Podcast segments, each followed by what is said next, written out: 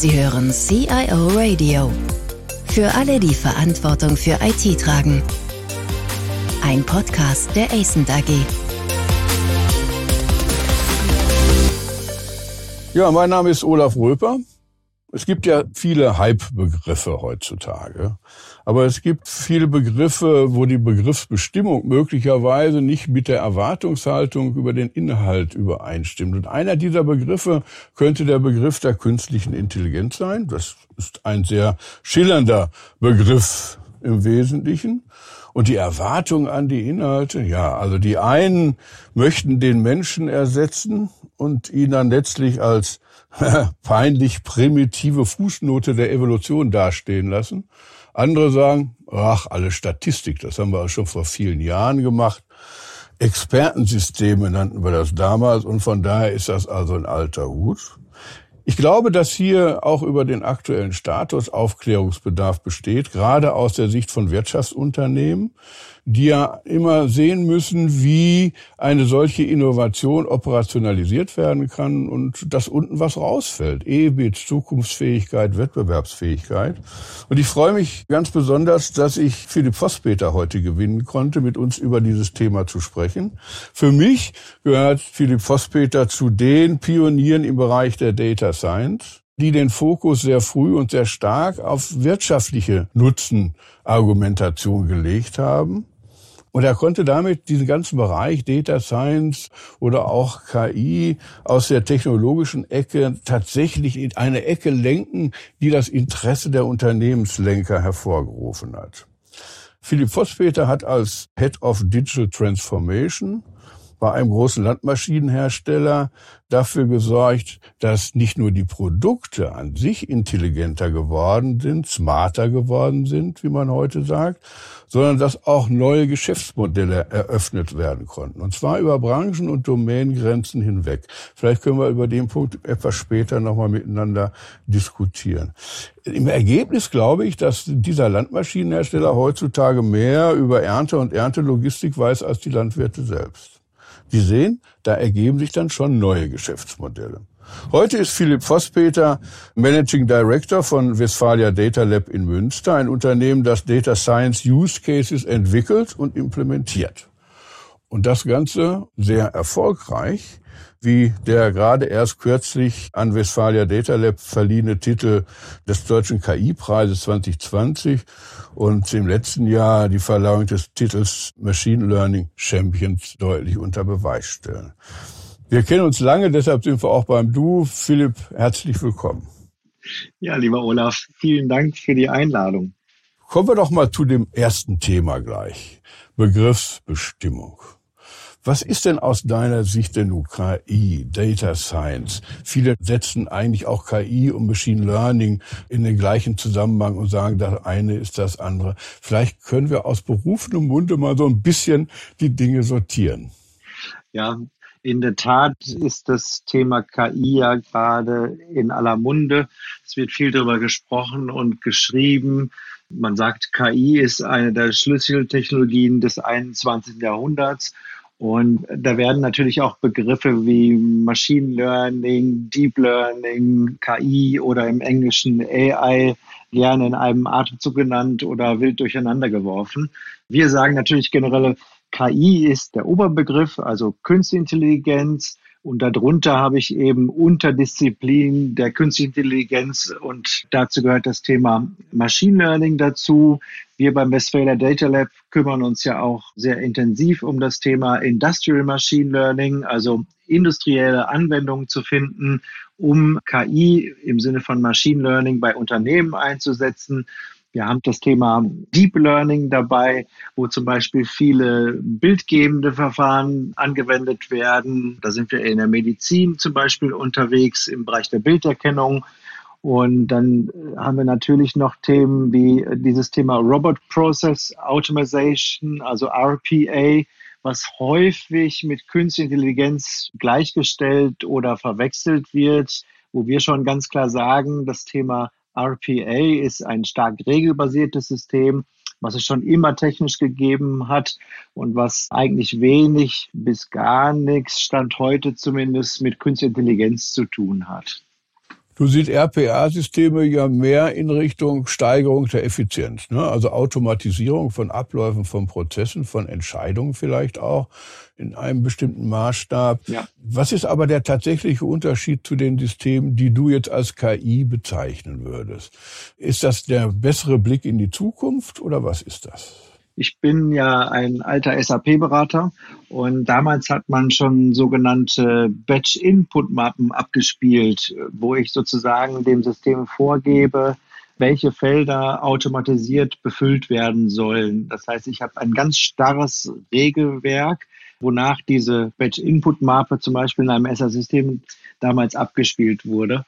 Und was wir ja jetzt im Bereich des maschinellen Lernens haben, ist, dass wir ja in Anführungszeichen sehr viel intelligentere Systeme haben. Das heißt, ich trainiere ja ein Set von Algorithmen im Sinne des maschinellen Lernens und gebe ein Ergebnis vorher schon vor. Das heißt, ich trainiere dieses Algorithmenset mit einem gewünschten Ergebnis und lasse dann anschließend immer wieder neue Daten reinlaufen und versuche dadurch noch mehr Erkenntnisse zu erzielen. Also ich bringe unterschiedlichste Datenquellen rein, ich vermenge verschiedenste Datentöpfe und versuche aus der Algorithmik dann ganz neue Erkenntnisse zu erzielen. Ne? Während ich beim Thema Robot Process Automation dementsprechend einfach ein fixes Regelsystem habe. Das heißt, ich habe einen einkommenden Parameter, der in ein Feld A jedes Mal eingefüllt werden soll, nach einem ganz fixen Regelwerk. Und maschinelles Lernen ist da sehr viel flexibler und der Output, wenn man so will, ist da sehr viel offener als bei einem Robot Process Automation Prozess. Na gut, also bist du Verfechter der ersten Theorie, dass der Mensch irgendwann mal tatsächlich diese peinlich primitive Fußnote der Evolution sein wird? Oder ist das völlig übers Ziel hinausgeschossen? Wir kommen auf die Anwendung in Unternehmen gleich noch zu sprechen, aber vielleicht vorab diese Frage. Man weiß ja nicht, wie sich das Thema Künstliche Intelligenz noch entwickeln wird. Stand heute und mit Sicherheit in den nächsten 10 bis 20 Jahren wird der Mensch der Künstlichen Intelligenz noch deutlich überlegen sein. Wir nutzen ja hauptsächlich gerade Künstliche Intelligenz, um Prozesse einfach besser zu machen, gewisse Dinge zu automatisieren und nicht den Menschen unmittelbar zu ersetzen. Also am Ende des Tages muss ja jemand mit den Erkenntnissen, die wir aus dem maschinellen Lernen heraus erzielen, auch etwas umzusetzen und Entscheidungen treffen, Maßnahmen treffen. All das ersetzt die künstliche Intelligenz Stand heute nicht. Und natürlich entwickelt sich dieses Themenfeld extrem schnell und innovativ weiter, aber es ist momentan nicht erkennbar, dass der Mensch der Künstliche unterlegen sein wird, ganz allgemein gesprochen.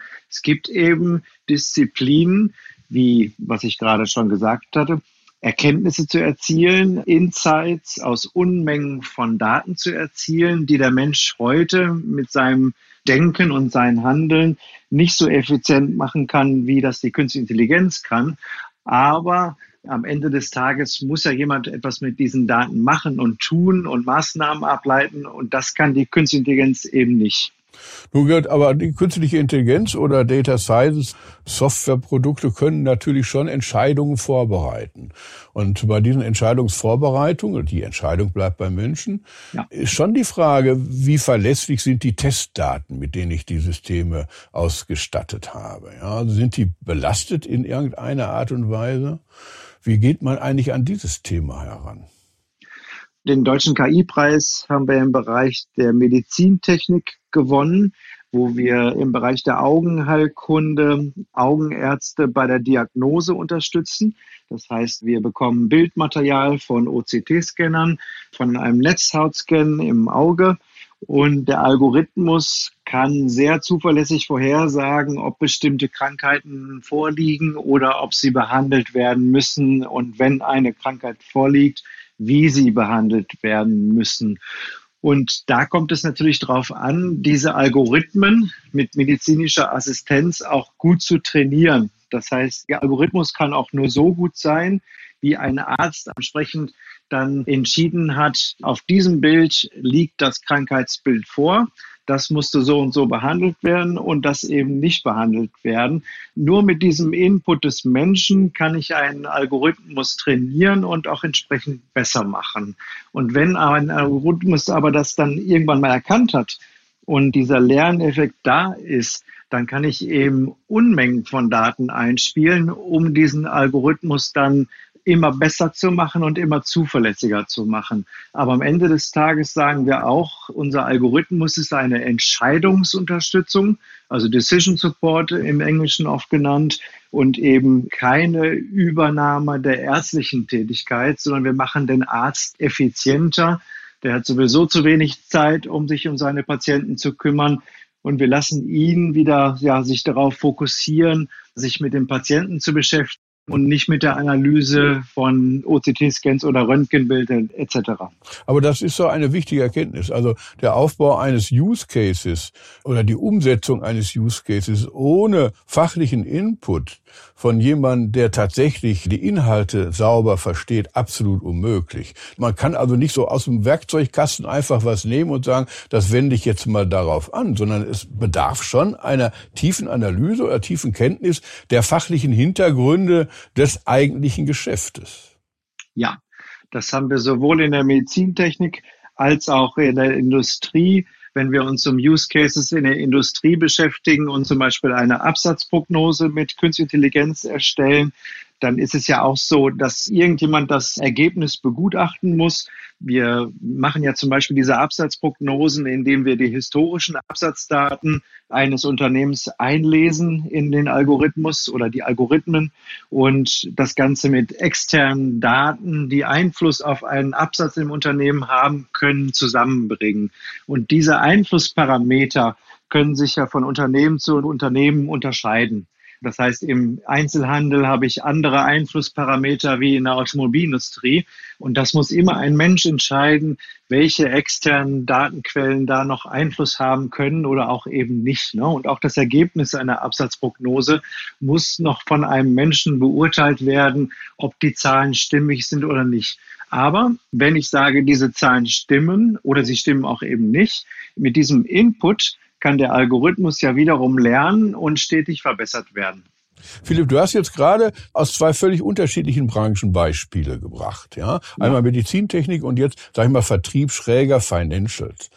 Wie sieht das in den anderen Branchen aus? Man könnte doch erstmal hergehen und sagen, also bei Versicherungsunternehmen beispielsweise macht das absolut Sinn. Erkennen doloser Handlung, ja, also Versicherungsbetrug. Mhm. Ja, also in diesem gesamten Umfeld, auch bei Banken könnte ich mir das vorstellen.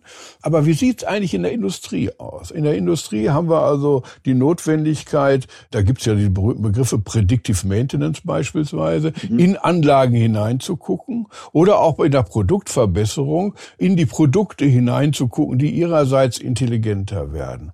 Scheitert das nicht in vielen Fällen daran, dass eigentlich keine Daten abgegriffen werden können? Hast du da Beispiele aus der Industrie? Ja, generell lässt sich sagen, dass das Thema Predictive Maintenance, sagen wir zumindest immer, natürlich eines der komplexesten Themen ist, die ich im Bereich der KI angehen kann weil ich eben als Beispiel, was du gerade gesagt hast, vernetzte Maschinen benötige. Das heißt, ich brauche eine Kommunikationsart in der Maschine, ich brauche unterschiedliche Sensorik in der Maschine und ich muss eben aus diesen unterschiedlichen Datenquellen dementsprechend dann Erkenntnisse ableiten. Dann brauche ich ja irgendwo eine Infrastruktur, die die Daten sammelt und dann brauche ich die Algorithmik. Also ich habe so eine Vielfältigkeit an Herausforderungen, die ich dementsprechend angehen muss. Und deswegen sagen wir immer, wenn sich ein Unternehmen dem Thema KI nähert, ist so Predictive Maintenance eher so der Langstreckenlauf, der Marathon und eine Absatzprognose, wo ich vergleichsweise wenig Daten benötige, eben der Sprint, weil da kann ich sehr schnell Erkenntnisse erzielen, kann mich ganz behutsam dem Thema KI mal nähern und erste Dinge ausprobieren. Und im Bereich Predictive Maintenance habe ich eine unglaublich hohe Komplexität. Wenn man mal über Beispiele nachdenkt, also mein alter Arbeitgeber wo ich vorher war im Landmaschinenbereich, hat ja bereits seit 15 Jahren bereits vernetzte Maschinen. Das heißt, als wir dann angefangen haben, auch zu sagen, jetzt lass uns mal schauen, wie können wir noch Mehrwerte aus diesen Daten herausholen, waren ja schon über zehn Jahre Daten gesammelt worden. Und da setzt man natürlich dann auf einer guten, soliden Basis auf, um entsprechend auch Daten zu haben. Ne? Wenn ich mir heute jetzt Gedanken mache und ich bin in einer anderen Branche und will meine Maschinen vernetzen, wird es mit Sicherheit bei jedem Unternehmen drei bis fünf Jahre dauern, bis ich dann richtig relevante Erkenntnisse im Bereich KI, zum Beispiel für Predictive Maintenance, erzielen kann. Man kann aber auch natürlich ganz, ganz andere Themen machen. Also man muss nicht unbedingt immer gleich an die Vernetzung der eigenen Produkte denken für neue Geschäftsmodelle. Was wir zum Beispiel auch für andere Kunden machen, ist, dass wir im Qualitätsmanagement mit KI rangehen und schauen einfach aus den unterschiedlichsten Datenquellen, die auf ein Unternehmen mittlerweile einströmen, wo sich Kunden über die Produkte unterhalten, die ein Unternehmen verkauft, in Online-Foren, in Servicemeldungen, in der Hotline, wenn es ein Problem gibt mit einem Produkt, dass wir all diese Datenquellen zusammenführen und dort auch mit neuronalen Netzen dementsprechend sehr schnell und nahezu in Echtzeit erkennen können, ob es Probleme bei einem Produkt gibt. Zum Beispiel nach einem Software-Update, bei einem Produktlaunch, wenn ein neues Produkt auf den Markt kommt, lesen wir in Echtzeit all diese Datenquellen ein und können sehr frühzeitig erkennen, ob es gehäufte Probleme bei gewissen Funktionen oder bei dem Produkt selber gibt und eben damit kostenspieligere Rückrufaktionen vermeiden und die Qualitätsabteilung im Unternehmen sehr frühzeitig intern nachforschen kann, ob es jetzt zum Beispiel an der Produktion liegt, ob es ein Konstruktionsfehler ist oder wie auch immer. Das sind so Themen, wo wir sagen, das sind echte Effizienztreiber. Und dieses Einlesen dieser unterschiedlichsten Datenquellen, das kann durch einen Menschen gar nicht mehr gemacht werden. Ne? Wir haben ja terabyteweise Daten und Informationen über die Produkte der Unternehmen am Markt. Und all das kann ein Mensch oder auch ein Team aus Menschen niemals manuell nachvollziehen, was Künstliche Intelligenz da in hoher Geschwindigkeit nachvollziehen kann. Ja, das ist eine hochinteressante Anwendung, zumal wir ja hier, glaube ich, aus meiner Sicht zumindest, so, so ein Charakteristikum sehen von KI. Wir bleiben nicht in einer ursprünglichen Domäne, in einer ursprünglichen Wissensdomäne, mhm, ja. sondern wir sind in der Lage, aus anderen Domänen, jetzt hier in deinem Beispiel war Social Media, Informationen abzugreifen und sie mit anderen Informationen technischer Art, die ich selbst zur Verfügung stellen kann, zu verknüpfen. Ja. Ist das der Trend? Das ist so. Also wir haben ja im Rahmen der digitalen Transformation auch immer dieses Thema New Ways of Working gepredigt und das tun wir auch immer noch, dass wir in Summe interdisziplinärer zusammenarbeiten, dass die verschiedenen Abteilungen und Bereiche in den Unternehmen um eben digitale Produkte oder bessere Services zu entwickeln, näher und interdisziplinär zusammenarbeiten müssen. Und das ist eigentlich so ein schönes Beispiel. Um das Thema Social Media hat sich historisch eigentlich immer die Marketingabteilung oder die Kommunikationsabteilung gekümmert. Und das ist an der Qualitätsabteilung eigentlich immer vorbeigegangen. Und jetzt durch KI gestützte Systeme kommen eben all diese relevanten Informationen zusammen. Diese Informationen, diese Insights zu den Produkten sind dann ja im Anschluss nicht nur für die Qualitätsabteilung interessant, sondern eben auch wieder mit einem anderen Schwerpunkt, vielleicht auch für die Vertriebs- oder die Marketingabteilung, wie eben Kunden reagieren, wie Kunden angesprochen werden müssen in Zukunft etc. pp. Gibt es eigentlich Probleme in der Anbindung dieser neuen KI-gestützten Systeme in die vorhandene, ich sage jetzt mal IT-Welt, in die vorhandenen Prozesse? Ja, das ist eine der großen Herausforderungen, dass natürlich die Qualität der Daten zum einen in den Vorsystemen teilweise überschaubar gut ist. Also viele Unternehmen müssen an die Durchgängigkeit. Also überschaubar Qualität. gut, überschaubar gut ist ein super Ausdruck, ja, muss ich sagen. Also äh, Hausaufgaben muss jeder machen. Es gibt kein Unternehmen, wo wir aufschlagen und wir haben eine perfekte Datenbasis, sondern man muss an der Qualität der Stammdaten und auch der Bewegungsdaten eigentlich überall arbeiten. Die einen haben aber größere Herausforderungen, weil sie vielleicht auch unglaublich viele Vorsysteme haben und sehr, sehr viele Datensilos. Und andere Unternehmen haben schon in den letzten Jahren ihre Hausaufgaben gemacht und haben entsprechend in das Thema Standardisierung ihrer ERP-Systeme und so weiter investiert. Und da können wir schon schneller aufsetzen. Generell ist es ja heutzutage möglich, wir arbeiten ganz viel mit Open Source Technologien, auch mit cloud-basierten Systemen, dass ich durch diese Orchestrierung dieser Open Source Technologien sehr einfach mich eigentlich heute an die Systeme andocken kann. Also da habe ich den Eindruck, das ist sehr viel komfortabler und schneller geworden, als es vor fünf bis zehn Jahren noch der Fall war. Daran scheitert es eigentlich nicht. Und das ist auch eines unserer Assets, was wir versuchen zu verkaufen, dass wir Standardintegratoren in unserem Software haben, wo eben die Standard CRM und ERP-Systeme wie ein Salesforce, wie ein SAP-System dementsprechend sehr schnell angebunden werden können. Ja, das ist natürlich schon ein wesentlicher Aspekt. Brauche ich dann eigentlich als Unternehmer diesseits, also in meinem Unternehmen, Mitarbeiter, die sich mit KI auskennen? Meine KI hat auch viel mit Mathematik zu tun. Aber ja. du hast gerade den Begriff der Orchestrierung genannt. Wer macht diese Orchestrierung? Da haben wir auch unterschiedliche Entwicklungsstufen in den Unternehmen, die wir vorfinden.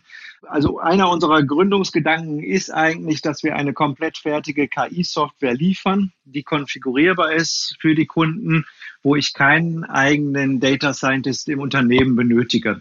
Trotzdem ist es natürlich gut, wenn man auf Kundenseite Menschen, Mitarbeiter hat, die ein Grundverständnis von Data Science haben, von äh, digitalen Geschäftsmodellen, je nachdem, wo ich eigentlich mit dem Thema hin will, um das Ganze dementsprechend zu orchestrieren. Aber ich muss jetzt keine große Mannschaft selber aufbauen und sagen, ich brauche jetzt fünf Data Scientists, ich muss riesige Infrastrukturen hochziehen, ich brauche im Fachbereich Leute, die sich damit auskennen. All das wollen wir als Unternehmen dementsprechend ja schon mal umgehen und das merken wir auch, ist ein ganz großer Trend am Markt, dass eben das Thema KI-Software jetzt erwachsen wird und eben Standard-Softwareprodukte entstehen, genauso wie ich das bei einem SAP-System auch habe, was ich entsprechend für meine Bedürfnisse dann konfigurieren kann und schnell einsetzen kann. Und wenn ich diese Software dann mal im Unternehmen im Einsatz habe, dann ist es ja auch so, dann müssen da Schulungen stattfinden im Bereich der IT und im Fachbereich, um die Systeme langfristig auch bedienen zu können. Die sollen aber in ihrer User Experience so einfach und intuitiv bedienbar sein, dass diese Supportaufwände und Betreuungsaufwände da auf ein Minimum herunterfallen. Woran scheitern Projekte? Projekte scheitern zum einen oftmals in Deutschland noch am Mut überhaupt in Lösungen mit künstlicher Intelligenz zu investieren. Es gibt ganz große Vorbehalte in Deutschland, was das Thema Datenschutz anbelangt. Das ist so ein bisschen, da kommt jetzt der Externe, der will meine Daten analysieren. Ist das denn überhaupt DSGVO-konform? Mit solchen Themen müssen wir uns natürlich auch auseinandersetzen. Und es gibt einfach einen ganz großen Respekt nach wie vor in den Unternehmen davor, sich mit diesem Thema KI zu beschäftigen. Also diesen Mut, in neue Themen zu investieren, die sich mittelfristig auch dann in Kosteneinsparungen oder höheren Effizienzen ausspielen können. Der ist in anderen Ländern wie den USA zum Beispiel deutlich stärker ausgeprägt. Und das merken wir schon, dass das ganz große Diskussionspunkte hier bei uns in Deutschland alle sind. Und wir sind ja eigentlich DSGVO-konform aufgestellt und das ist eigentlich nicht das Thema. Also da haben wir ja auch Kollegen, die sich da perfekt mit auskennen. Und das wäre eigentlich nochmal ein Appell, einfach auch mutiger zu sein, mehr in das Thema KI zu investieren, weil es die Unternehmen entsprechend halt in vielen Bereichen stark verbessern kann. Und zum Zweiten, das hatten wir vorhin schon, ist natürlich auch hier und da das Thema noch Datenstrukturen, veraltete Systeme. Teilweise speichern die Unternehmen Daten nur für zwei, drei Jahre, weil sie meinen, Datenspeicher wäre zu teuer. Wir müssen aber mit unseren Machine Learning Algorithmen nach Möglichkeit natürlich ganz viele historische Daten auch einlesen um die Algorithmen gut anlernen zu können. Und da merken wir auch, das ist dann am falschen Ende gespart. Ne? Wir haben vor fünf Jahren, als das Thema, oder zehn Jahren fast, als das Thema Big Data hochkam, immer noch gesagt, Daten sind das neue Gold, Daten sind das neue Öl. Und wenn ich bloß keine Daten speichere, also wenn ich nicht spare an der Stelle, Daten spare und speichere, dann kann ich natürlich auch digitale Geschäftsmodelle oder KI-basierte Lösungen zumindest schlechter einsetzen, als das im Vergleich möglich wäre, wenn ich sehr viel mehr historische Daten hätte. Ja, vielen Dank, Philipp, für diese Auskunft, was schief geht. Das ist ja eigentlich immer am wichtigsten, festzustellen, ja. was ich nicht tun sollte. Ganz zum Abschluss vielleicht dann doch noch mal eine Frage. Du hattest vorhin mal erwähnt, man muss schon drei bis vier Jahre Daten sammeln, sich vorbereiten, Erkenntnisse gewinnen. Wenn du den Zuhörern vielleicht einen Tipp mit auf den Weg geben könntest, wo sollte man vielleicht mal zuerst hingucken? Also nach dem Motto Quick Win. Mhm. Man muss nicht allzu viel erstmal investieren, aber kann sehr viel lernen. Hättest du da einen Tipp?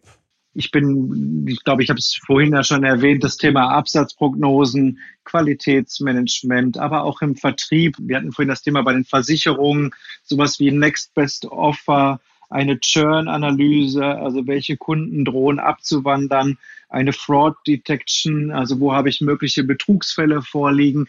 Das sind eigentlich alles Use Cases, die innerhalb von wenigen Wochen und Monaten bei Kunden implementiert werden können. Wie gesagt, Predictive Maintenance ist für mich dann so die Königsdisziplin im Bereich KI, weil ich auch sehr viel Hardware im Spiel habe und es dann zu ja, einer deutlichen höheren Komplexität kommt. Da würde ich sagen, das muss man eben behutsam angehen und Projekte aufplanen. Aber die anderen Use Cases lassen sich eigentlich alle innerhalb von wenigen Wochen bis Monaten umsetzen. Und was wir merken, man sollte vielleicht nicht einfach sprunghaft auf einen Use Case aufgehen und sagen, ich mache das jetzt mal. Das merken wir auch in vielen Unternehmen fehlt Stand heute noch eine Datenstrategie. Also ich muss mich ja genauso wie in der Unternehmensstrategie oder in der Digitalstrategie auch eine Datenstrategie geben und sagen, wo möchte ich in den nächsten fünf bis zehn Jahren im Bereich Data Science, Datenmanagement stehen? Was möchte ich mit meinen Daten erreichen? Möchte ich mich intern selber besser machen? Möchte ich neue Geschäftsmodelle damit kreieren? Was auch immer. Aber das muss einmal in eine Strategie eingegossen werden ausgeleitet aus der Strategie muss man Use Cases definieren und dann muss man behutsam anfangen, intern Kompetenzen aufzubauen, sich durch externe Kollegen unterstützen lassen und einfach anfangen. Aber das merken wir, das haben Stand heute die allerwenigsten Unternehmen. Und ich glaube, das ist einfach ein, ein wichtiger und guter Anfang, um sich mit dem Thema KI und Data Science zu beschäftigen. Okay. Ja, vielen herzlichen Dank, Philipp Voss-Peter, für diese wirklich sehr erhellenden und impulsgebenden Ausführungen. Ja.